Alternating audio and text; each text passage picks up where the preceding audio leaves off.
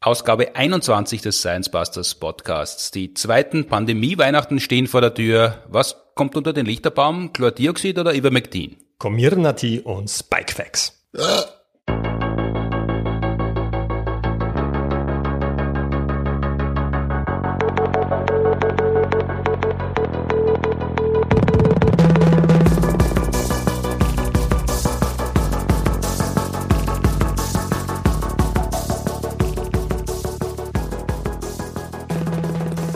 Herzlich willkommen zur 21. Episode unseres Podcasts am 20.12. Hätten wir eigentlich auch viel besser timen können. Produziert wie immer mit Unterstützung der Uni Graz und der TU Wien. Mein Name ist Martin Puntigam und heute sitzt mir wieder gegenüber Martin Moder, internationale Fachkraft für Molekularbiologie. Hallo. Hallo.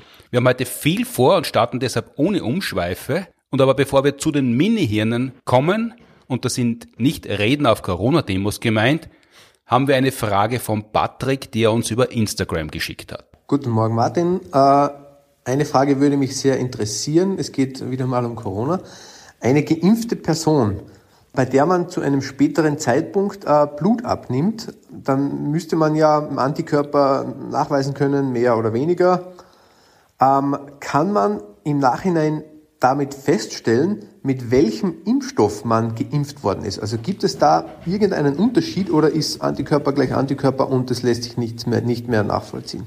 Danke sehr. Vielen Dank, Patrick. Das fragen sehr viele wahrscheinlich momentan. Was können welche Antikörper, man hat es zwar in der Schule einmal gehört, Antigene, Antikörper, aber jetzt sind Antikörper auf einmal sehr wichtig geworden im Alltag. Und die Frage ist natürlich, gibt es unterschiedliche, gibt es natürliche Antikörper und quasi künstliche? Im Gegensatz dazu, wir haben auch eine Frage per Mail bekommen, die vielleicht dazu passt warum nach einer Infektion und der stetigen Zunahme von natürlichen Antikörpern eine Impfung empfohlen wird. Ja, so ist das. Hallo. Ähm, grundsätzlich fangen wir mal an mit der Frage von Patrick. Die Frage ist, kann ich im Nachhinein unterscheiden, mit welchem Impfstoff jemand geimpft wurde? Die Antwort ist, naja, zum Teil. Also es ist so, ich bilde Antikörper gegen alle Strukturen die ich quasi in meinen Körper injiziere. Aber nicht nur, wenn ich injiziere, auch Dinge, die ich esse, bilde ich schon manchmal Antikörper, aber die schwimmen dann meistens nicht im Blut herum. Mhm. Aber grundsätzlich ist dann die Frage, bringen die verschiedenen Impfstoffe unterschiedliche Strukturen in meinen Körper ein, gegen die mein Körper Antikörper bilden könnte. Und das ist zum Teil so, aber nicht durchgehend. Also zum Beispiel der Impfstoff von Moderna und BioNTech, das sind ja beides RNA-Impfstoffe, mhm. und die bringen beide so ziemlich exakt das gleiche Stückchen RNA mit ein. Hm. Die unterscheiden sich vielleicht ein bisschen darin, aus welchen Fettpartikeln sich quasi diese Lipid-Nanopartikel zusammensetzen. Also die, die Hülle unterscheidet sich, aber der Inhalt nicht. Also Überraschungsei schaut außen anders aus, aber die Überraschung ist gleich. Ja, genau. Und insofern wird man zwischen den zwei auch nicht wirklich was unterscheiden können, weil mhm. einfach äh, diese RNA das gleiche Protein bildet mhm. und es ist dieses Protein, gegen das ich dann eine Immunreaktion forme. Ein bisschen anders ist es mit den Vektorviren. Mhm. Ja, das ist, äh, es gibt ja auch die anderen Impfstoffe, wie der von AstraZeneca, Johnson Johnson oder in anderen Ländern, der Sputnik V. Und die bringen ja nicht nur die Erbinformation für das Spike-Protein ein, mhm. sondern die verpacken diese Erbinformation ja noch in ein Virus.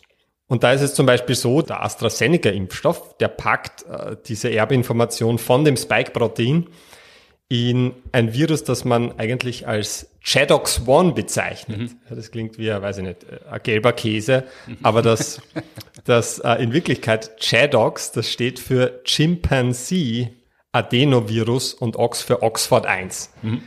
Und das liegt einfach daran, dass man das in ein äh, Schimpansenerkältungsvirus verpackt. Haben wir in einer vergangenen Folge, glaube ich, schon mal genauer besprochen. Mhm. Und dieses Virus kann uns jetzt nicht direkt krank machen, aber in dem Fall bilden wir natürlich auch Antikörper gegen dieses Schimpansen-Adenovirus. Also in dem Fall schon äh, gegen die äh, Schokolade, gegen die Verpackung vom Überraschungsei und gegen die Überraschung. In dem Fall werden zwei verschiedene Antikörper gebildet. Eine ganze Menge an Antikörpern, mhm. ja. Also Antikörper erkennen ja immer eine bestimmte Struktur, aber nicht nur an einer Stelle, sondern ja, wie, wie stellt man sich das am besten vor? Wenn ich mich jetzt rausstelle im Sommer mhm.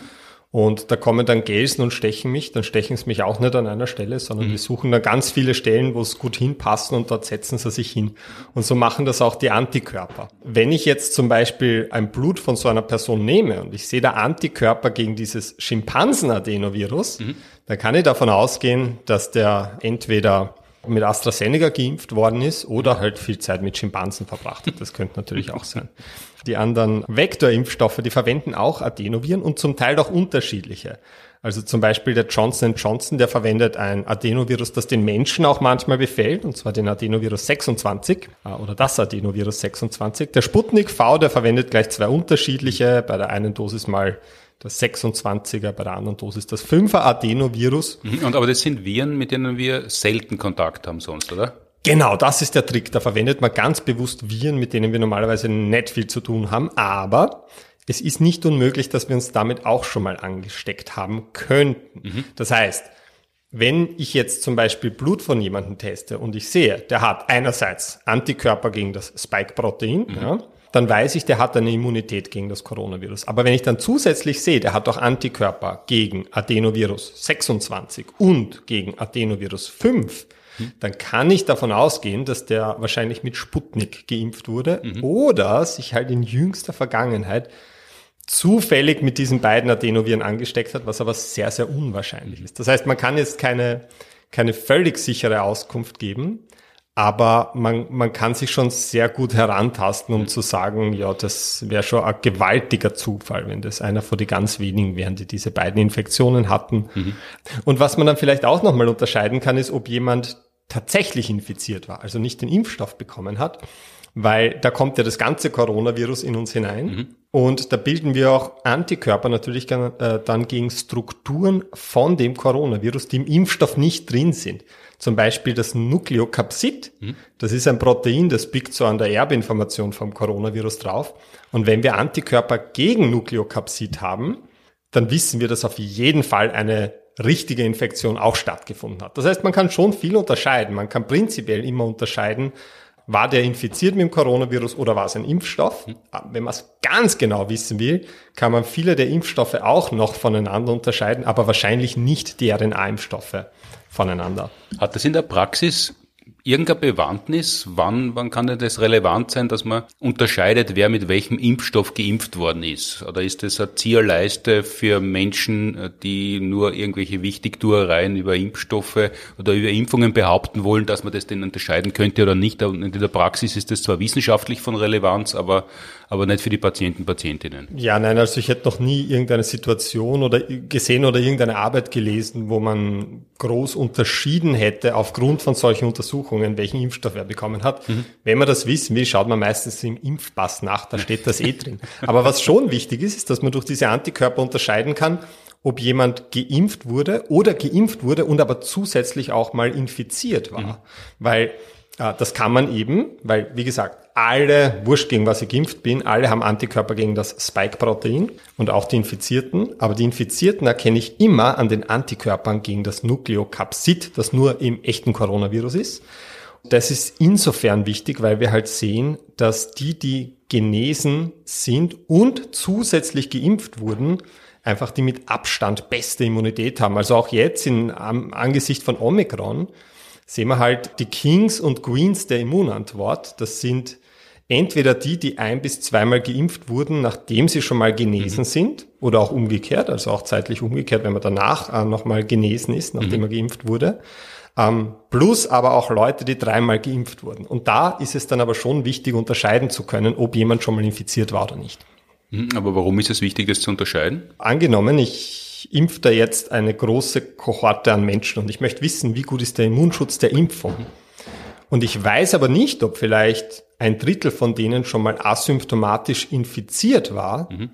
dann würde ich die Wirksamkeit der Impfung massiv überschätzen, weil halt die, die zusätzlich noch genesen sind, ohne das vielleicht gemerkt zu haben, natürlich einen viel besseren Immunschutz hätten. Wiederum nicht in der Praxis, wiederum da ist es so, wenn man krank war, weiß man es in der Regel und ansonsten ist eine Impfung mehr ja auch nicht schädlich, sondern wiederum um, um die Wirksamkeit von von einer Immunantwort besser einschätzen zu können, beziehungsweise von einer Impfung abschätzen zu können. Dafür braucht man das. Genau, das ist eher für die großen Zahlen. So auf individueller Ebene ist das alles gar nicht so wichtig. Da zählt einfach, ist jetzt ein guter Zeitpunkt zum Impfen oder nicht? Und wenn gerade der Winter da ist und der Omikron daherkrat, dann ist das einfach ja, keine große Frage.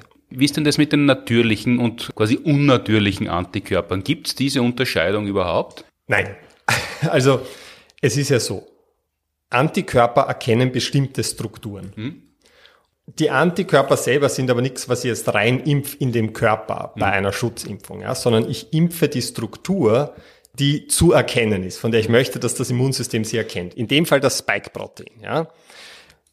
Und ob mein Immunsystem jetzt auf das Spike-Protein des Impfstoffs reagiert oder das exakt gleiche Spike-Protein des Coronavirus, mhm das macht die Antikörper, die meine Zellen produzieren, nicht mehr oder weniger natürlich. Mhm. Es sind sogar die gleichen Immunzellen, die dann diese Antikörper formen. Mhm. Wurscht, wo jetzt dieses Spike-Protein herkommt. Vielleicht, wenn wir uns das mal anschauen, wo wir, wir hören ja so viel über Antikörper, ja, vielleicht ist es einmal gut drüber zu reden, woher die eigentlich kommen. Wir sprechen ja oft so von zellulärer Immunität mhm. und Antikörperimmunität. Und in Wirklichkeit ist es aber so, dass Antikörper von Zellen natürlich gebildet werden. Und das sind unsere sogenannten B-Zellen. Mhm. B wie Blauwal. Mhm. Und, und da kann man sich gut merken, die Blauwalzellen in uns. Die Antikörper selber, die kann man sich vorstellen wie so ein, ein Y. Mhm. Und zwar haben die hinten so quasi am Stiel, da ist eine Region, die schaut immer gleich aus, ja. Aber vorn diese zwei Arme von diesem Y, mhm. Da unterscheiden sich die Antikörper immer. Und zwar wirklich, je nachdem, von welcher B-Zelle sie produziert werden. Es ist eigentlich so, wir haben in unserem Körper ein gewaltiges Arsenal an Antikörpern vorhanden bereits. Mhm. Ab wann schon? Ab Geburt oder, oder bauen wir das im Laufe der ersten Lebensjahre oder mehrerer Lebensjahre Nicht auf? nur ab Geburt, also ich glaube schon ab dem ersten Trimester der Schwangerschaft fangen die sich an, das mhm. Immunsystem aufzubauen. Aber diese B-Zellen, die werden gebildet in unserem Knochenmark und da reifen sie zum Teil auch heran. An diesen Stellen, wo Antikörper verschiedene Strukturen erkennen können, mhm. da unterscheiden die sich von jeder Zelle zur nächsten, wo sie gebildet werden. Vielleicht fange ich dann mal mit den, mit den B-Zellen an. Diese Antikörper sitzen eigentlich jetzt schon an der Oberfläche von unseren B-Zellen. Man sagt dann nicht Antikörper dazu, man sagt dann B-Zellrezeptor dazu, aber im Prinzip sind es Antikörper, die schon drauf sitzen auf der Zelle. Und auf jeder B-Zelle erkennen die Antikörper aber andere Strukturen. Ja? Strukturen, die es vielleicht gar nicht gibt. Mhm. Viele davon. Das einzige Kriterium ist, dass sie keine Strukturen von unserem eigenen Körper erkennen dürfen. Weil sonst wäre es eine Autoimmunerkrankung. Genau. Aber sobald es quasi gegeben ist, dass sie das nicht tun, dürfen sie quasi überleben. Und dann ist die Frage, kommt irgendwann einmal eine Struktur her, wo irgendeine von diesen B-Zellen passt? Mhm. Das ist dann offensichtlich ein Eindringling, weil es nicht körpereigen ist und mhm. trotzdem gebunden werden kann. Das heißt, eigentlich sind diese B-Zellen bereits vorhanden, die das Coronavirus erkennen können. Sie wissen nur noch nicht, dass sie gebraucht werden. Aber wenn dann jetzt plötzlich das Spike-Protein kommt, ja, oder das Coronavirus selber, mhm. dann sind da jetzt B-Zellen dabei, weil wir einfach so viele davon haben, ja. Das sind zufällig da jetzt B-Zellen dabei, die genau diese neue Struktur erkennen. Und jetzt ist die Frage, woher checkt unser Körper, dass diese B-Zelle jetzt mehr von diesen Antikörpern produzieren soll, mhm. die an seiner Oberfläche sind? Da geht man wie in die, die Eisenwarenhandlung. Wenn, wenn man das noch aus dem 20. Jahrhundert kennt, oder ein sehr großer Baumarkt und da weiß der Verkäufer, die Verkäuferin in der Abteilung, wenn man die und die Schraube sucht, es gibt einfach wahnsinnig viele Schrauben in vielen kleinen Laden und irgendwo ist die richtige Schraube drinnen. Genau, man weiß, sie muss irgendwo da sein. Man braucht nur ein Glück, dass man halt auch dorthin findet. Mhm. Früher oder später, ja, wenn das Spike-Protein in uns kommt, dann schwimmt da mal eine B-Zelle vorbei, mhm. die an ihrer Oberfläche Antikörper sitzen hat, die da zufällig draufpassen. Mhm. Und es ist nicht so zufällig, wie ich jetzt sage. Ja, die werden da schon vorbeigelotst, ja. Aber dann merkt die B-Zelle, oh, ich kann da was binden. Das mhm. ist aber, das ist aber nicht gut, weil das heißt dann, das gehört nicht zu meinem Körper. Mhm. Man sagt dann, sie wird aktiviert, aber sie macht dann eigentlich noch gar nicht viel. Erst wenn sie dann Hilfe bekommt von einer T-Zelle, die genau das gleiche Ding erkannt hat mhm. und sagt, äh, und, und sagt, dann sagt die, die T-Zelle zur B-Zelle, schau, ich habe da das gleiche gesehen. Das ist tatsächlich eine Gefahr. Fang an, dich zu teilen. Also es ist quasi eine Zwei-Faktor-Authentifizierung. genau, genau. Und die B-Zelle macht dann Folgendes. Ja, noch hat die B-Zelle diese Antikörper an ihrer Oberfläche mhm. sitzen, aber jetzt weiß sie, sie wird gebraucht. Jetzt zieht die die nach innen ein, die Antikörper, mhm. fängt an, sich zu teilen und fängt dann aber an, Unmengen von diesen Antikörpern auszusenden. Sie wird dann zu einer sogenannten Plasmazelle. Das sind die, die jetzt für, die leben nicht so lang, ja, aber die schütten ungeheure Mengen an Antikörpern aus, von denen wir jetzt schon wissen, dass sie diese neue Struktur erkennen können. Mhm. Und ein anderer, kleinerer Prozentsatz von diesen B-Zellen wird dann nicht zu dieser antikörperproduzierenden Plasmazelle, sondern die werden zu Gedächtniszellen. Das heißt, die chillen ein bisschen, die machen nicht so viel Antikörper, dafür leben es einfach urlang. Und die können Sie dann das nächste Mal, wenn der Erreger, der Keim oder was immer die Struktur ist, wieder in den Körper kommen, die können Sie dran erinnern, damit haben wir schon Kontakt gehabt, da fahren wir diese Produktion wieder hoch. Genau, deswegen müssen wir auch gar nicht so nervös sein, wenn die Antikörperlevel sinken, weil mhm. wir haben noch immer diese B-Gedächtniszellen, die jederzeit sofort wieder dann die passenden Antikörper produzieren können. Das geht dann sehr, sehr schnell. Das heißt, auch wenn die Antikörperlevel sinken, ist nicht einmal die Antikörperproduktionsstätte dadurch verloren gegangen. Die ist noch immer quasi auf Abruf da. Das ist damit gemeint, wenn man sagt, das Antikörperniveau sinkt zwar vielleicht die Anzahl der Antikörper sinkt, deshalb ist der Infektionsschutz nach einigen Monaten nicht mehr so groß, aber der Schutz vor schweren Verläufen, eine Kombination, die man nie wieder vergessen wird, wenn man die Pandemie durchgemacht hat, der ist aufrecht, weil es eben diese Gedächtniszellen gibt? Genau, das ist ein Teil davon. Dann gibt's auch noch die T-Zellen. Das ist wieder ein ganz anderes Kapitel. Ich glaube, da haben wir auch schon mal drüber gesprochen in mhm. einer vergangenen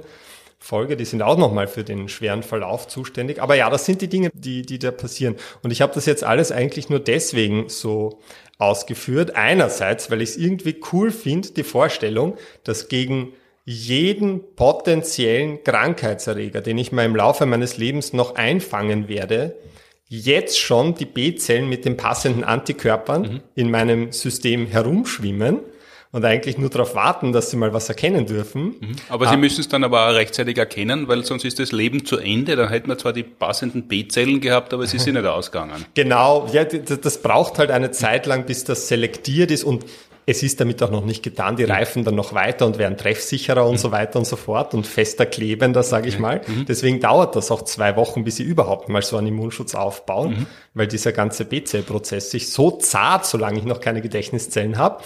Aber warum ich das eigentlich erwähnen wollte, ist, dieser Prozess läuft exakt gleich ab, unabhängig davon, ob dieses Spike-Protein als Spike-Protein von einem Impfstoff kommt oder ob es als Spike-Protein auf einem Coronavirus drauf sitzt.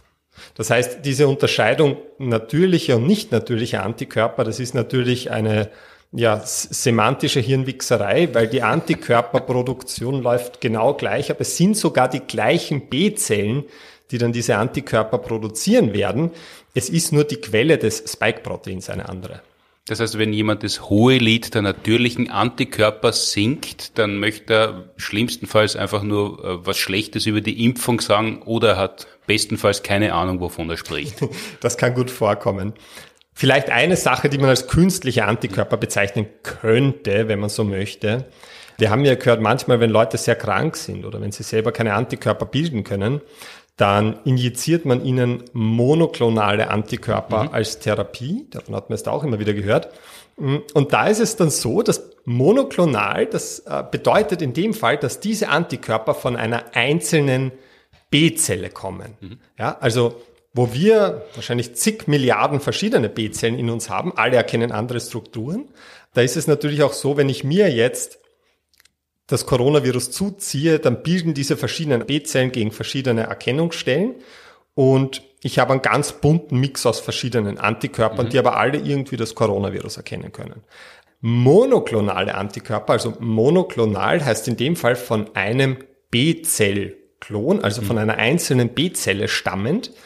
Und da macht man Folgendes. Ich nehme jetzt jemanden, der das Virus überlebt hat, mhm. der gute Antikörper gebildet hat und ich will wissen, welche B-Zelle in diesem Typen ist die, die die wirksamsten Antikörper geformt hat. Und ich weiß, die stammen von einer B-Zelle, weil jede B-Zelle formt eine Immunreaktion gegen einen anderen Teil dieses Spike-Proteins. Ja? Und ich weiß nicht genau, wie dieser Selektionsprozess ist. Ja? Ich könnte mir vorstellen, dass man diese B-Zellen dann vereinzelt, ja, also dass man die aus wem rausholt und dann so verdünnt, dass man in ein kleines ja, Schälchen jeweils eine einzelne B-Zelle geben kann. Die, die greifen dann das, das Spike-Protein auf unterschiedliche Art an. Das eine wirft immer Haxel nach, das andere nimmt es in den Schwitzkasten, dann gibt es einen Nuss, einen Spitzer, Ohrenreiberl und alle können was anderes. Ja, genau. Also die eine B-Zelle macht jetzt Antikörper, die so am Spitzel vom Spike-Protein binden, die anderen eher so hinterlistig seitlich dran und so weiter. Und wenn ich jetzt sehe, diese eine B-Zelle, die macht besonders wirksame Antikörper, die binden dann halt nur an der einen Stelle, dann sage ich, passt. Da, von diesen Antikörpern möchte ich mehr haben. Mhm. Das heißt, ich muss, mir muss es dann gelingen, diese B-Zelle dazu zu bringen, extrem viele Antikörper zu produzieren. Aber das wird sie nicht, weil die wird sterben. Die ist ja auch nur eine einzelne arme Zelle. Zellen können sie nicht unendlich teilen.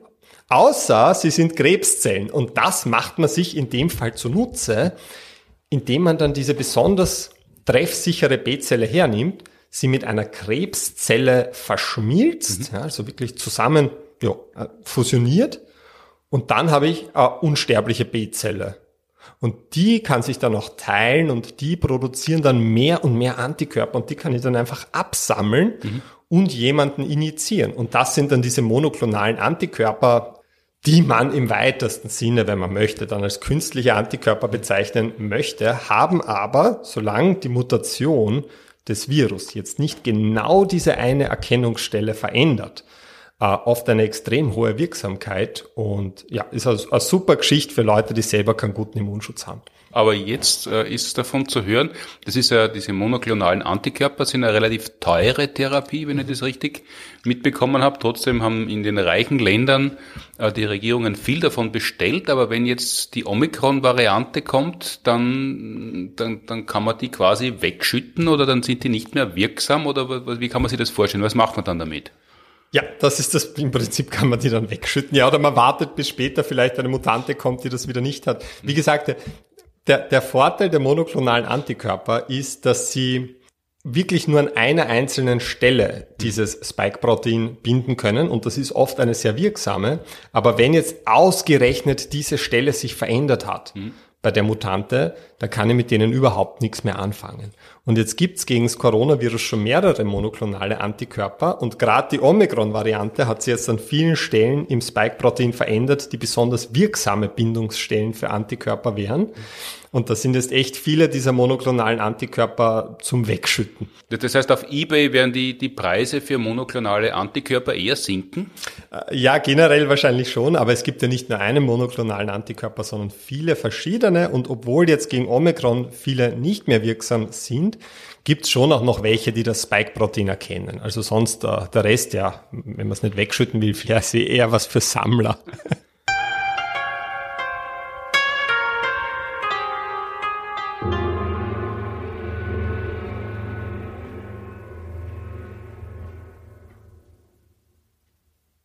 Waren die Antworten auf die Frage vom Patrick nach Antikörpern, was, ob es die oder jene Antikörper gibt, oder die Mailfrage, ob es natürliche Antikörper gibt, die mehr können als andere Antikörper, äh, wobei es ist nur eine Frage der Zeit, bis auch gegen die Omikron-Variante monoklonale Antikörper geben wird, oder? Ja, also man hört ja nicht auf zu forschen vor lauter Frust, nur weil auf einmal eine neue Mutante daher marschiert.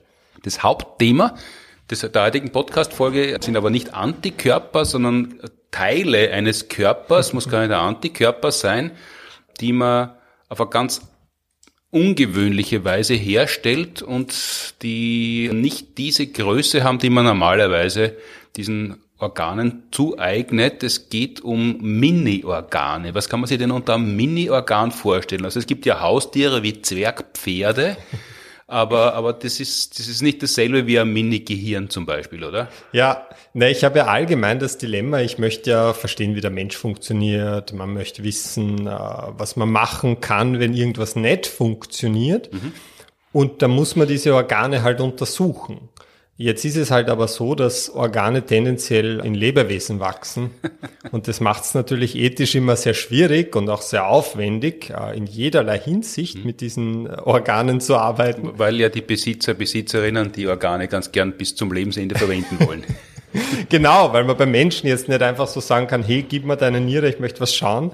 Und, und weil natürlich auch der Tierversuch, zu meinen Tierversuche sind nicht sehr angenehm durchzuführen. Es ist nicht eine Zellkultur, die man mal wegfrieren kann, wenn man Wochenend haben möchte. Man muss äh, extrem viel beim Ethikrat permanent einreichen, nachreichen und so weiter und so fort. Und die Viecher tun einem ja auch leid. Das heißt, das Ziel, das man eigentlich hat, ist die Untersuchung von Organen auf eine Ebene zu bekommen, vielleicht mit der Untersuchung, die man in einer Zellkultur durchführt, mhm. nämlich dass ich das einfach in einer Petrischale heranzüchten kann und damit arbeiten kann, mhm. ohne dass ein ganzes Viech drumherum wachsen muss und noch dazu vielleicht sogar mit menschlichem Gewebe. Und das heißt, das heißt, dieser Witz, den es gibt, dass man, wenn man eigentlich nur ein Haxel oder ein Brustfilet vom Huhn essen möchte, warum züchtet man dann das ganze Tier rundherum? Das ist auch wissenschaftlich, medizinisch in der Forschung im Fokus. Ja, und das macht man auch in dem Fall halt nicht aus kulinarischen Gründen. Äh, zumindest, zumindest wird es so nicht kommuniziert und ich glaube es Ihnen auch. Man ist eigentlich mittlerweile sehr weit darin, viele einzelne Teile des Körpers als Mini-Version in Zellkultur nachzuzüchten. Man sagt allerdings äh, nicht so gern Mini-Version dazu und auch nicht Mini-Niere, Mini-Leber, Mini-Blutgefäß, mhm. Mini-Darm, Mini-Hirn, was es alles mittlerweile gibt, sondern man fasst das gern zusammen als Organoide, was eben darstellen soll, dass das wie Organe sind, vielleicht ein bisschen kleiner, aber auch nicht genau das gleiche. Mhm. Also organartige. Ja, genau, mhm. genau es, es ist noch nicht viele Jahre her, wann wird das gewesen sein? Ich glaube 2014, wo man es zum ersten Mal geschafft hat, tatsächlich auch so kleine Versionen von Gehirnen zu züchten. Aber wie züchtet man ein Gehirn? Gehirne sind ja derartig komplizierte Strukturen, dass selbst Menschen, die sich jahrelang mit Gehirnen auseinandergesetzt haben, auf neurowissenschaftlicher Ebene noch immer sagen, es ist so derartig kompliziert nachbauen, könnte man es nie, aber warum kann man es in klein? Ich war damals ein bisschen dabei, wie das äh, angefangen hat. Ich habe selber nicht damit geforscht, aber ich war in der gleichen Gruppe. mit der Frau, der das gelungen ist, als erstes so kleine, ja, Hirnorganoide aus menschlichen Zellen zu züchten. Das also die Mini-Hirne sind in Wien auf die Welt gekommen. Ja, genau. Äh, und die, der das gelungen ist, das war die Madeleine Lancaster. Äh, ich habe damals meine Masterarbeit gemacht am, am IMBA, am Institut für molekulare Biotechnologie, mhm. Austria. Und ich habe da mit meinem Fliegen herumgeforscht. Vielleicht macht man da mal eine andere Arbeit mhm. drüber. Hab also Fru Fruchtfliegen. In Fruchtfliegengehirne, die habe ich mal untersucht, während die quasi die Menschenhirne nachgezüchtet hat. Also deine Gehirne waren mini, mini und sie hat menschliche Mini-Hirne, Organoide gezüchtet. Genau, und sie war die Erste, die das wirklich geschafft hat, weil es gibt da viele Hürden, auf die man stößt. Jetzt kann man sich vorstellen, die wachsen, es wachsen nicht spontan einfach Hirne in der Zellkultur. Ja. Aber, aber, aber wir also haben... Das, dieser, dieser Stoßseufzer aus dem späten 20. Jahrhundert, Herr, lass Hirn wachsen. Das, das funktioniert im Labor nicht, dass man das sagt und dann wächst Hirn. Nein, man muss sich ein bisschen schon bemühen. Äh, die Madeleine hat da viele verschiedene Cocktails aus Wachstumsfaktoren durchprobiert. Äh, in Wirklichkeit startet man immer mit einer Stammzelle. Mhm Stammzellen, das sind Zellen, die haben noch das Potenzial, alle denkbaren Gewebe des Körpers zu formen, vor allem mhm. wenn es frühe Stammzellen sind. Wo kriegt man die her? Wo, wo, weil die kann man ja nicht einfach einkaufen gehen oder dass es jetzt Wochenendangebot im Supermarkt gibt, zwei Stammzellen zum Preis von einer. Wo, wo kriegt man Stammzelle wenn man, her? Wenn, wenn man Stammkunde ist. uh, es gibt verschiedene Arten. Im, Im, Prinzip gibt es zwei Möglichkeiten, Stammzellen zu gewinnen. Also man muss auch mm, unterscheiden, was man jetzt unter Stammzelle versteht. Es gibt auch adulte Stammzellen, die schwimmen in uns noch herum. Mhm. Man kann sich so vorstellen, am Anfang die ultimative Stammzelle ist natürlich eine befruchtete Eizelle, weil mhm. per Definition äh, offensichtlich kann daraus ein ganzer Mensch entstehen mhm. und deswegen hat die offensichtlich auch noch das Potenzial, alle Gewebe des menschlichen Körpers zu formen. Je weiter wir dann als Personen heranreifen, desto weniger von diesem Potenzial haben die Stammzellen, die uns noch bleiben. Also wir haben jetzt noch Stammzellen im Gehirn, die neue Gehirnzellen bilden können. Mhm. Wir haben noch Stammzellen in unserer Muskulatur, die neue Muskelzellen bilden können, Satellitenzellen zum Beispiel. Aber wir haben jetzt keine Zellen mehr, die alle Gewebe des Körpers formen können. Ja, also das geht mit der Zeit verloren. Ja. Ich möchte hier aber dann starten mit einer Stammzelle, die alle Gewebe formen kann. Und deswegen nimmt man äh, meist dann eine befruchtete Eizelle, die bei einer künstlichen Befruchtung übrig geblieben ist. Mhm. Und wenn man die dann ein paar Teilungen durchlaufen lässt, da kann man dann ganz frühe Stammzellen entnehmen. Mhm. Ja, das ist unterschiedlich geregelt. Ich weiß nicht, wie es momentan ist. Früher war das so, also wie ich selber noch im Labor war, dass man das zum Beispiel nicht erlaubt ist mit künstlichen Befruchtungen, die in Österreich stattgefunden haben, aber importieren darf man es schon. Mhm. Das heißt, wir haben da mal bei den Science Busters drüber gesprochen. Ich glaube, du hast irgendwie gesagt, das ist mit Abstand das gelungenste Integrationsprojekt, das wir in Österreich jemals Ja, und ansonsten ist ja, sagen wir, der, der, der Ausländer, der noch nicht spezialisiert ist, wird ansonsten nicht eingeladen, bei uns heimisch zu werden. Ja, ich fürchte. Um, ähm, aber das ist nur eine Möglichkeit. Auf die andere würde ich nachher vielleicht noch kommen, weil wir können auch Zellen, die bereits äh, sich zu einem Gewebe quasi entschieden haben, mhm. Hautzellen zum Beispiel, wieder zurückverwandeln in Stammzellen. Und das, das ist das geht, man kann, man kann die wieder despezialisieren. Genau, Sie können das wieder verlernen mhm. und dann nochmal von vorn anfangen. Und vielleicht äh, quasi, um das gleich unter Beweis zu stellen, wenn man schon mal gesehen hat, es gab ja schon geklonte Schafe. Mhm. Da hat man auch eine Hautzelle der Schafe genommen, zu Stammzellen gemacht und aus der Stammzelle dann wieder ein ganzes Viech. Also offensichtlich mhm. kann man die so zurückprogrammieren, dass sie das wieder können. Also bei Brettspielen äh, gibt es manchmal so zurück zum Start. Das bedeutet das dann für die Hautzelle. Genau, in dem Fall hat es halt einen Nobelpreis dafür gegeben. Gut, was hat die Madeleine gemacht? Sie hat so Stammzellen hergenommen, hat verschiedene Wachstumsfaktor, Cocktails durchprobiert, halt mhm. immer mit so Signalmolekülen die die Zelle in Richtung Gehirn drängen, in Richtung neuronales Gewebe. Signalmoleküle, das ist, was immer das ist, äh, das teilt der Stammzelle mit, du mögst bitte ein Zechennagel werden, du sollst bitte eine Gehirnzelle werden. Also das muss man der Stammzelle schon sagen. Genau. Und das Schwierige ist aber, innerhalb von einem, seien wir jetzt heranwachsenden Organismus, mhm ist es natürlich so, dass diese Zellen diese Signale immer von den Nachbarzellen bekommen, die sagen, hey, jetzt sind wir hier schon so viele Zellen, weiß ich nicht, von der Nase, jetzt mach du mal bitte die Wange, so auf die Art.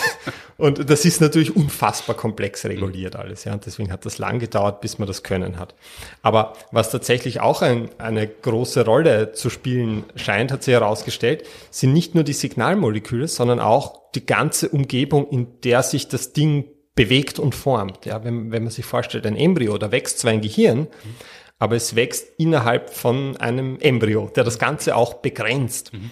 Und einer der ja, Durchbrüche bei der Madeleine war diese Stammzellen, die man zu Hirnzellen anregt, in so kleine Geltropfen einzulegen. Ja, die so ein bisschen das ja, Gewebe des frühen Embryos nachbilden sollen. Damit das Gehirn nicht in alle Richtungen ausbüchst, gibt man immer einen Rahmen. Genau, das muss sich auch irgendwo anhalten können, also das braucht Kontakt und so weiter. Mhm. Und sie hat diese Geltropfen so von oben nach unten runterhängen lassen, innerhalb von so Zellkulturplatten. Mhm. Und da hat sie die hineingegeben. Und da hat man schon gesehen, okay, da formen sich einige Arten von den Geweben, die, die man im echten Hirn, also im, im menschlichen Hirn auch findet. Mhm. Ah, aber da können sie nicht lang überleben, wenn sie da in diesen Geltropfen herunterhängen, weil das ist nicht super Sauerstoffversorgung, keine tolle Nährstoffversorgung, weil so ein Gel ist halt hart. Und deswegen gibt man sie später dann in einen Bioreaktor. Der Bioreaktor, das ist einfach, das sind äh, Sauerstoff, pH-Wert, äh, Nährstoffzufuhr, alles ganz streng kontrolliert. Aber wie, wie, schaut das aus? Das ist ein Kunststoffbehälter mit verschiedenen Zuleitungen, Ableitungen und da kann man das regulieren, was man gerne hätte? Ja, genau. Das ist so wie ein größeres Hefall mhm. und das ist halt oben zu. Da ist auch ein Rührstab drin. Mhm. Und da wachsen die dann auf ein paar Millimeter heran. Man muss sagen, so hat man es am Anfang gemacht, weil das halt irgendwie die sauberste Methode ist und da hat man auch irgendwie sehr, ja, besonders, wie soll ich sagen, die bestmöglichen Bedingungen gehabt. Man muss sagen, im Laufe der Zeit hat man es dann ein bisschen runtergestuft, weil man gesehen hat, es geht anders eh auch, wenn man es einfach in eine normale Zellkulturplatte legt, dann werden es halt ein bisschen eintäpscht und flach, aber sonst ändert sich eigentlich nichts. Es ist, es geht nicht viel verloren für viel weniger Aufwand. Also das machen jetzt auch viele, dass sie es nicht mehr so aufwendig in den Bioreaktor stecken. Und dort wächst es aber auf ein paar Millimeter heran. Und größer können sie aber auch nicht werden. Und warum nicht? Weil ihnen eine Blutzufuhr fehlt. Also nicht, weil es definitionsmäßig dann kein Mini-Hirn mehr ist und dann müssten wir es anders klassifizieren, sondern die, die verenden dann, weil sie, weil, weil sie nicht mit Nährstoffen versorgt werden können? Genau, sie brauchen ja Sauerstoff, sie brauchen Nährstoffe und wenn das jetzt zu viele Zellschichten dick wird, dann mhm. würden die inneren Zellschichten einfach keinen Sauerstoff mehr bekommen und würden quasi innerlich absterben. Das möchte man natürlich nicht, da hat man nichts davon, deswegen lasst man die jetzt erstmal Etwa so. Ein untotes Gehirn quasi. ja, ja. Aber, aber das Orgel, selbst wenn man sie ein paar so Millimeter nur heranwachsen lässt, dann findet man darin eigentlich schon alle Strukturen, die man in unserem Gehirn auch findet. Ja, also Großhirnrinde, Ventrikel, sogar Retina. Also Retina, das sind die Netzhaut. Ja, das, das, das ist etwas, das es ist ja so arg, dieses Zeug, das ist so selbstorganisierend, ja. Man muss jetzt nicht hergehen und sagen, an der Stelle, da möchte ich bitte die Großhirnrinde platzieren, mhm. hier bitte einen anderen Teil des Gehirns, sondern man gibt ihm einfach mal die Signalmoleküle und schaut und schaut, mhm. wie sie sich entwickelt. Und da hat man halt gesehen, dass da plötzlich so schwarze Punkte waren auf diesen Mini-Hirnen, ja. Da kann man sich zuerst mal die Frage stellen, was, was ist das jetzt? Ist das da ein Schimmel? Ist das runtergefallen? Oder? Und das fragt, und, das fragt man sich auch, wenn man das zum ersten Mal sieht, ist die Probe verunreinigt oder? Ja, das, es ist ja meistens so, wenn irgendwas Komisches passiert, was meistens ein Fehler oder irgendwas passt nicht. In dem Fall, die haben dann aber geschaut, welche Gene sind denn aktiv in diesen Zellen, in diesen schwarzen Zellen, die da Punkte gemacht haben. Und da haben sie gesehen, das sind die gleichen Gene aktiv wie in unserer Netzhaut. Also das waren wirklich die, die Sinnesorgane des Gehirns im Prinzip, die ja auch noch ein Teil des Gehirns sind, die sich da ausgebildet haben war nur eine Vorform von dem, was dann bei uns später Auge wird? Oder diese Mini-Hirne, diese Hirnorganoide, die, die haben schon sehen können, die haben schon Seeeindrücke gehabt? Da komme ich vielleicht später noch mhm. drauf zu sprechen, weil diese Frage, ob das Ding was wahrnehmen kann, mhm. da muss man ein bisschen ausholen. Mhm. Aber, aber, aber, dann bleiben wir ganz kurz bei der äh, Organisation dieser mhm. Mini-Gehirne. Das heißt, es ist nicht so wie in der Minecraft-Welt, wo man sagen muss, wo man was gerne hätte, sondern die Gehirne entwickeln sich und dann kann man damit arbeiten. Genau. Und dann schaut man mal, was, wie das ist. Man hat aber eh noch gesehen, dass auch wenn viele der Gewebe, die man im Gehirn findet, da schon vorhanden war, es, mhm. es war doch noch ziemlich weit weg von dem, was man bei Menschen sieht. Aber dann ist der Madeleine was passiert. Ihr ist ein Faden in die Zellkultur gefallen. Ja. Mhm. Sie sagt, sie weiß nicht woher. Sie nimmt an, dass der von ihrem Labormantel einfach reingefallen ist, mhm. weil da hängen immer wieder so Fäden raus. Das sind ja oft relativ alt schon. Und Sie hat diesen Faden dann auch wieder gefunden. Sie hat mir auch das Bild gezeigt, äh, wo sie. Und das ist tatsächlich äh, von, von ihrem Mantel möglicherweise runtergefallen in die Probe und hat dort was bewirkt? Das nimmt sie zumindest an, dass das von ihrem Mantel war und sie hat das dann auch, man mikroskopiert die, ja, also man macht das so einen Querschnitt und dann ist es ja auch alles eingefärbt und so weiter. Und sie hat dann gesehen in einer Probe, die sie untersucht hat, ah, da ist dieser Fadenpick da drin, ja. Mhm. Und was man jetzt normalerweise machen würde, ist, dass man sagt, ah, da ist irgendwas reingefallen, schmeißen wir es weg, hauen wir uns die Gescheiten an. Aber sie hat sich das dann halt ganz genau angeschaut und hat gesehen, dass sich dieses Gehirn ähnlicher dem entwickelt hat, was man beim Menschen auch sieht. Mhm. Die Erklärung, die sie dafür hat, ist, dass vermutlich dieser Faden eine ähnliche Rolle einnimmt wie unser Rückgrat mhm. bei der Entwicklung des Nervensystems das ja auch involviert ist. Wir, wir haben da oft gesagt, das erinnert an den Prototypen des opportunistischen Österreichers, einen Faden ohne Rückgrat mit kleinem Hirn. Aber das Coole ist, das war quasi ein Zufallsfund. Sie hat das dann aber weiter ausprobiert und hat gesehen, das funktioniert so viel besser. Ja. Und mittlerweile Labore rund um die Welt, die diese Mini-Hirne verwenden, geben da so einen Faden rein. Es ist jetzt halt irgendein Plastikstangel oder so, nehme ich an. Man sagt nicht mehr Faden dazu. Wenn das jemals dazu führen sollte, dass es für die Entwicklung von Mini-Gehirnen einen Nobelpreis gibt, dann ist der Labormantel aus der Wiener Forschungszeit viel wert. Dann ist das ein, äh, ein historisches Exponat. Ja, das kann gut sein. Jetzt klingt das alles sehr kurios. Man macht Mini-Hirne und dann passiert was, dann fliegt ein Faden rein und auf einmal wird es noch menschenähnlicher. Das ist natürlich Grundlagenforschung und dann fragt man sich nicht die ganze Zeit, warum macht man das? Weil wenn vor 30 Jahren nicht Grundlagenforschung stattgefunden hätte, gäbe es halt keine mRNA-Impfungen. Aber, aber es wird ja wohl zumindest die, die Vermutung eines Zwecks oder eine Forschungsrichtung geben, warum man diese kleinen Organe züchtet. Genau, es gibt das auch immer mehr als nur einen Grund. Also wie gesagt, es geht natürlich auf der einen Seite darum, dass man gern das Gehirn untersuchen wollen wird, ohne Tierversuche machen zu müssen, weil beim Mensch kann man das halt meistens erst, wenn er eh schon tot ist. Und zumindest, wenn man reinschauen will und nicht nur so MRT machen möchte. Aber das andere ist auch, äh, es gibt ja Leute, die haben tatsächlich Erkrankungen des Gehirns und man möchte denen jetzt auch akut helfen. Mhm. Ein Experiment, das die Madeleine gemacht hat, das fand ich besonders spannend. Äh, es gibt so eine Krankheit Mikrozephalie. Mhm. Das sind Leute, die kommen mit einem sehr kleinen äh, Kopf, einem kleinen Gehirn zur Welt. Das eine bedingt das andere. Also wenn ja. du einen kleinen Kopf hast, dann kann das Gehirn auch nicht größer werden. Ja, ich, ich, ich weiß nicht, ob das eine das andere bedingt in dem mhm. Fall, aber es geht auf jeden Fall Hand in Hand. Mhm. Hier ist, was die Madeleine gemacht hat. Die hat Hautzellen genommen von einem äh, Mikrozephalie-Patienten. Und sie hat diese Hautzellen zuerst wieder zurückprogrammiert zu Stammzellen. Mhm. Das geht einigermaßen einfach. Man muss eigentlich nur eine Handvoll Gene aktivieren mhm. in diesen Zellen oder man bringt diese Gene zusätzlich ein, wie man es sonst auch macht, obwohl es eh schon drin wären, aber es ist leichter als aktivieren. Und dann werden die wieder stammzellartig und können wieder alle möglichen Gewebe formen. Ja, das hat sie gemacht, diesen Patientenzellen. Und mhm. aus diesen Stammzellen, die sie da geformt hat, aus seinen Hautzellen, hat sie dann wieder Mini-Hirne gemacht. Mhm. Und was sie gesehen hat, ist, dass diese Gehirnorganoide von diesen Mikrozephalie-Patienten dann auch kleiner waren als die Gehirnorganoide von einer gesunden Person. Das heißt, ich kann jetzt tatsächlich Medikamente testen, um zu schauen, wenn ich zum Beispiel diesen kranken Minihirnen irgendeine Substanz gebe während der Entwicklung, entwickeln sie sich dann vielleicht normaler und so weiter. Und das wäre natürlich alles nicht machbar mit dem Patienten mhm. selbst. Aber wenn ich quasi sein Hirn in einer Mini-Version outsourcen kann, aber mhm. mit seiner Genetik drin, dann kann ich Medikamente testen. Und das sind natürlich auch Dinge, die ich mit der Maus so nicht machen könnte das ist schon sehr nah dran, wirklich Leuten zu helfen. Und mittlerweile untersucht man wirklich alles mit diesen Hirnorganoiden. Alzheimer, Parkinson, irgendwelche Neandertaler Gene, wie sich das auf deren äh, Gehirn ausgewirkt hat und so weiter. Ah, also wirklich ur viele Dinge, die plötzlich möglich geworden sind. Das ist schon ein riesiger Anwendungsbereich, hat sich da aufgetan, wo man mit diesen Organoiden Sachen ausprobieren kann, wo man normalerweise die Menschen in Wirklichkeit nur verwenden könnte, um denselben Effekt zu erzielen. Genau. Und man möchte natürlich nicht die Menschen verwenden, weil das ja ethisch mehr als fragwürdig ist.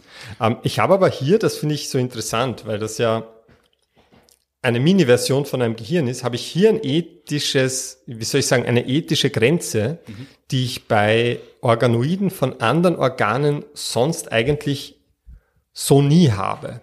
Nämlich die Frage, ob das Mini-Hirn selbst vielleicht eine Art innere Wahrnehmung haben könnte. Also, dass das Mini-Hirn irgendwann einmal draufkommt, dass es ein Mini-Hirn ist? ja, ich meine, so weit würde ich nicht gehen zu sagen. Aber die Frage ist, kann ich, kann ich zum Beispiel ausschließen, dass das Mini-Hirn selbst leidensfähig ist? Mhm. Wenn ich sage, äh, ich hätte ein, ein, ein Tier mit einem Hirn dieser Größenordnung, dann wüsste ich nicht, ob ich ausschließen könnte, dass das eine innere Wahrnehmung hat und leidensfähig sein könnte. Mhm. Und das Problem ist, wir können es nicht feststellen. Ja, ich meine, man kann ein paar Dinge messen. Die Madeleine damals hat auch Hirnaktivität gemessen bei diesen Mini-Brains. Und sie hat halt damals gesehen, dass das total chaotisches Feuern ist. Was stellt man sich vor unter Hirnaktivität und wie misst man sowas? Ich weiß nicht, wie sie es gemessen hat. Mhm. Aber man kann messen, kommt das so in, in Brainwaves, also so wellenartige Ausbreitungen, mhm. oder ist das ein totales Feuerchaos? Ja, und was sie damals gesehen hat, die feuern total chaotisch. Vielleicht noch am ersten vergleichbar mit dem, was wir erleben, wenn wir einen schweren epileptischen Anfall mhm. haben. Und da ist es ja aber auch nicht so, dass Bewusstsein in diesem Zustand vorhanden ist. Mhm. Und deshalb kann man in dem Fall davon ausgehen, gut, die werden auch keine innere äh, Wahrnehmung haben. Aber ich meine, nachdem das dann etabliert war ja, und andere Forschungsgruppen damit auch begonnen haben, da, da hat man dann andere Dinge auch gesehen. Zum Beispiel eine Gruppe, ja, das mhm. war dann, ich weiß nicht, das war dann nicht in Europa, glaube ich, aber eine Gruppe hat zum Beispiel diese Mini-Hirne Mäusen implantiert, zusätzlich zu deren Hirn. Nicht stattdessen, sondern ja, genau. zusätzlich. zusätzlich. Ein Zweithirn, ein, Wochen, ein Zweit, ja, Wochenendhirn. Ein Add-on und eine Extension. Und, und die haben dann halt gesehen, einerseits, dass sich diese Hirne, dass die mit Blutgefäßen von der Maus durchwachsen wurden und dass aber auch eine neuronale Verbindung hergestellt wurde und mhm. die quasi dann auch synchron mit den Mäusehirnen gefeuert haben. Das heißt, haben die Mäuse im Nebenhirn Hintergedanken gehabt? das weiß ich nicht. Das weiß ich nicht. Man, das ist halt das Schwierige. Man kann es nicht wissen. Ich meine, ich glaube jetzt nicht, dass irgendein großer Wissensschatz in diesem Minihirn verborgen war, zu dem die Maus jetzt Zugang bekommen hat. Mhm. Aber ich weiß nicht, ob sich das auf die Wahrnehmung des Tiers auswirken kann, wenn der jetzt ein zusätzliches Hirnding ist, mhm. das man irgendwie nutzen kann. Also es unmöglich festzustellen. Und was auch interessant ist, spätere Arbeiten, ja, also diese Dinger werden ja ständig weiterentwickelt. Mhm. Spätere Arbeiten haben es dann geschafft, das noch ein bisschen realistischer zu machen. Da waren dann auch andere Gehirnzellen dabei, die man anfangs äh, am Imba da jetzt so noch nicht drin gehabt mhm. hat, meines Wissens. Astrozyten oder auch inhibitorische Neurone. Es ist ja so Gehirnaktivität, da geht es ja nicht nur darum, Aktivität aufzubauen. Das ist ja auch ganz wichtig, dass ich die im richtigen Moment wieder drossel und abmildere. Denken bedeutet nicht nur, äh, dass man denkt, sondern dass man zwischendurch auch wieder aufhören kann zu denken. genau. Genau, oder zumindest, dass sie die Neuronen nicht permanent anstupsen und, mhm. und gegenseitig in Wahnsinn treiben, sondern dass das strukturiert und geordnet zugeht. Mhm. Und das ist später dann auch gelungen anderen Gruppen und die sehen dann aber auch tatsächlich Gehirnwellen in diesen äh, Organoiden, so wie wir das eigentlich eher von ja, strukturierteren Gehirnvorgängen kennen. Also da ist dann schon die Frage, ob das vielleicht äh, so etwas wie eine Wahrnehmung irgendwann oder vielleicht jetzt auch schon mal ermöglichen könnte. Also das, das ethische Dilemma ist, ich möchte das Hirn so gut erforschen, wie ich nur kann, weil viele der schlimmsten Krankheiten sind Krankheiten des Gehirns wie Alzheimer, Depression etc.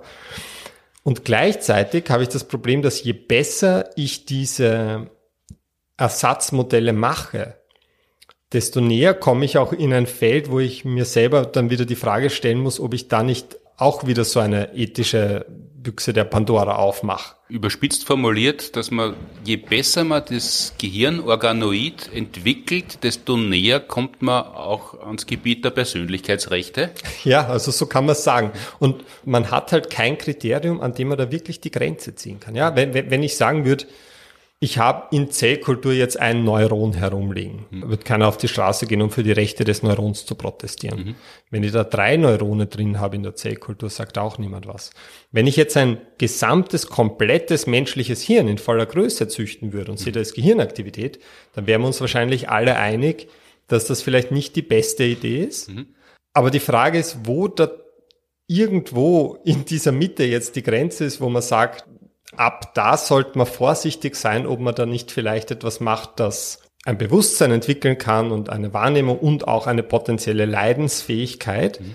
Da gibt's halt kein scharfes Kriterium. Deswegen, also das, das sind sich die Leute auch bewusst. Also das, ich, ich weiß, dass auf Konferenzen zum Beispiel mal der, der Vorschlag kam, dass man mit diesen Hirnen, wenn die aus menschlichen mhm. Stammzellen gezüchtet worden sind, vielleicht nur im betäubten Zustand arbeiten soll. Also dass man die einfach quasi dauernarkotisiert, mhm. damit man halt weiß, dass da keine Wahrnehmungsfähigkeit vorhanden sein kann, was halt auch schwierig ist, weil je nachdem, was du messen willst, wirst du wahrscheinlich dann durch die Narkotisierung wieder deine Ergebnisse ein bisschen mhm. verfälschen. Aber ich finde es auch insofern ein bisschen interessant, weil die sind ein paar Millimeter groß. Und selbst wenn wir sagen würden, die hätten jetzt schon so eine Art rudimentäre Wahrnehmung. Ja, also ich kann mir nicht vorstellen, dass die denken und Gedanken formulieren, mhm. völlig absurd, ja, wenn sie keine Signale von außen bekommen. Aber sagen wir, sie hätten so eine Art rudimentäre Wahrnehmung. Dann wären die noch immer ewig weit entfernt von den kognitiven Fähigkeiten einer Maus. Mhm. Und da kann man sich fragen, wenn wir drüber diskutieren, ob wir diese winzig kleinen menschlichen Hirnzellbatzen irgendwie nur betäubt verwenden dürfen. Mhm. Wie ist das quasi damit in Einklang zu bringen, dass man zum Beispiel mit Mäusen arbeiten kann, ohne sie durchgehend unter Vollnarkose zu haben. Das heißt, auf Konferenzen wird darüber geredet, ob menschliche Gehirnzellen betäubt werden müssen, damit man ihnen kein Leid antut, aber, aber bei Mäusezellen hat man weniger Mitleid. Ja, so, so in etwa. Also irgendwie, dass dieser Tatsache, dass das menschliches Gewebe ist, mhm. dass man dem dadurch irgendwie automatisch viel mehr Bedeutung beimessen, als wenn das jetzt neuronales Gewebe einer anderen Spezies wäre oder weil, überhaupt. Weil das quasi Verwandte sind? Ja, oder, oder über, ich meine, verwandt sind wir streng genommen alle. Und ich glaube, es hat ein bisschen was damit zu tun mit diesem genetischen Essentialismus, den wir schon, ob uns das bewusst ist oder nicht, ein bisschen in uns tragen. Was versteht man darunter? Ja, wir haben oft das Gefühl, an, an dem biologischen oder in dem Fall an den Genen mhm. wird so eine Art Essenz eines Wesens haften. Ja, sei das jetzt ein Mensch oder, oder, oder eine Maus, was auch immer. Ja, wenn das Menschenzellen sind, ist das was anderes, als wenn das Mäusezellen sind. Also ich finde das Gedankenexperiment so interessant angenommen. Ich würde mir eine Hautzelle entnehmen mhm. und würde daraus ein Minihirn züchten. Das wäre ein Minihirn mit meiner DNA. Mhm. Ja, mit der DNA von meinen Eltern, also mit meiner DNA. Und ich wüsste, dass dieses Minihirn eine innere Wahrnehmung hat. Mhm. Würde ich diesem Hirn irgendwie anders gegenüberstehen müssen, als wenn man dir eine Hautzelle entnimmt und ein Minihirn aus dir macht? Hätte das irgendwie mehr mit mir zu tun, als das Minihirn, das aus deiner Zelle gezüchtet wird. Oder vielleicht sogar von einer anderen Spezies. Mhm. Wenn man davon ausgeht, dass die kognitive Fähigkeit aber gleich wäre. Ich glaube, man hätte dieses Gefühl. Ich glaube, man wird sich seiner eigenen DNA gegenüber irgendwie verbundener fühlen. Ja, ich meine, es gibt ja sogar Hinweise darauf, dass diese diese Idee dieser Essenz, die diesem biologischen innewohnt, sogar ein Stück weit vererbt werden kann. Das finde ich so interessant. Da gibt es so Studien. Eine davon, die hieß The Study on Moral Spillover Based on Kinship. Mhm. Und die werden wir auch verlinken. Die fand ich ganz interessant. Da hat man so in erster Linie Umfragen gemacht. Und zwar, da ging es im Endeffekt auch um die Frage, zu welchem Grad steckt die Essenz von dem, was jemand getan hat, auch in seiner Biologie, mhm. zumindest in den Köpfen anderer Leute. Äh, wenn man zum Beispiel jetzt annimmt, eine Person tut einer anderen Person irgendwie großes Unrecht an, mhm. ja, zum Beispiel Gewalt. Und das wird nie gut gemacht, nie entschädigt. Ja. Dann kann man die Frage stellen, und jetzt vergehen zwei Generationen. Okay? Und, und, und, und das Unrecht bleibt quasi bestehen, mhm. wird nie, wird nie äh, gesühnt. Gesühnt, das war da ich gesucht. Haben jetzt die Enkelkinder der Täter noch irgendeine moralische Verpflichtung, den Enkelkindern der Opfer zu helfen. Und das ist ja, wenn man in unsere Geschichte schaut, auch ein Thema, das immer wieder aufkommen wird, mhm. natürlich, weil so nicht äh, ging es ja nicht zu. Da ist es schon so, dass ein großer Teil der Leute, wenn man so Szenarien skizziert, da die Enkelkinder der Täter irgendwie in der Verantwortung sehen. Jetzt ist es so, dass wenn man dieses Gedankenexperiment ein bisschen abändert und sagt, ja, aber die Enkelkinder der Täter, das sind gar nicht die wirklichen biologischen Enkelkinder, sondern die wurden adoptiert. Das sind eigentlich die Kinder von wem anderen. Mhm. Haben die jetzt noch immer die, eine vergleichbare Verantwortung, quasi den Enkelkindern der Opfer zu helfen? Und da ist dann die erwartete Verantwortung deutlich niedriger.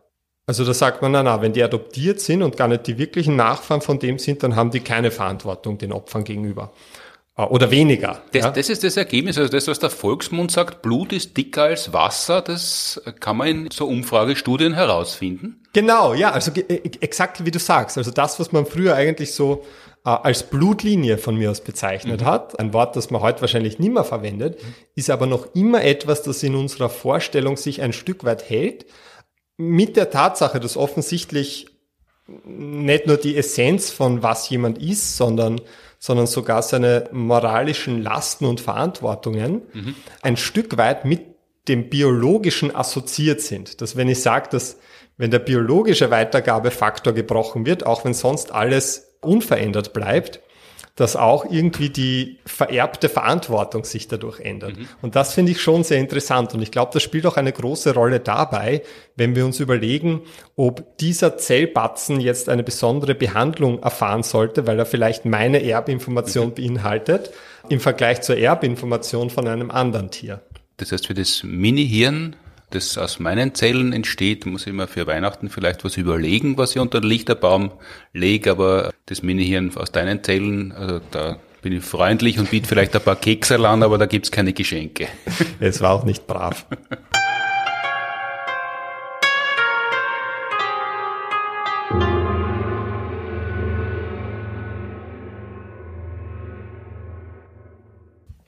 Wer wissen möchte, wie diese Mini-Hirne ausschauen, also, die, diese Gehirnorganoide, ums präzis zu sagen, wir haben in einer unserer Fernsehshows namens Mind Games haben wir diese Mini-Hirne auf der Bühne gehabt und dort dargestellt. Das heißt, dort kann man sehr gut sehen, wie die Mini-Hirne ausschauen und sogar wie die ausschauen. Ich glaube, eins war sogar dabei, dass diese Retina, also diese Netzhauszellen schon ein bisschen entwickelt gehabt hat. Genau.